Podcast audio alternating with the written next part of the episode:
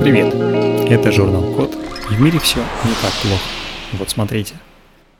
Музыкант-экспериментатор извлек звуки из грибов.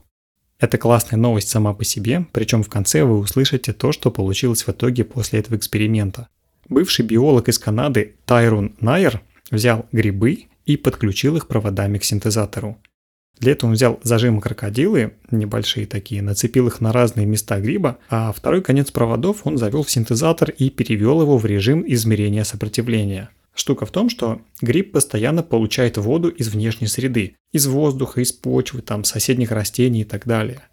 При этом электрическое сопротивление гриба тоже меняется. Чем больше воды, тем оно меньше и наоборот. Тарун настроил чувствительность датчиков так, чтобы улавливать малейшие изменения и эти изменения синтезатора преобразуют в музыку и получается своеобразная мелодия грибов. У этого музыканта, кстати, это не первый такой проект. До этого он подключал синтезатор к наперстянке, простому травянистому растению. Теперь давайте вместе послушаем начало этой мелодии.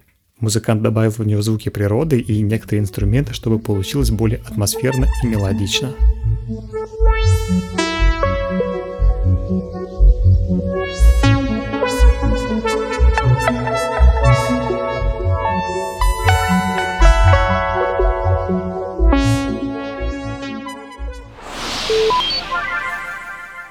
На этом все. Спасибо за внимание. Заходите на сайт thecode.media и подписывайтесь на нас в социальных сетях. С вами был Михаил Полянин.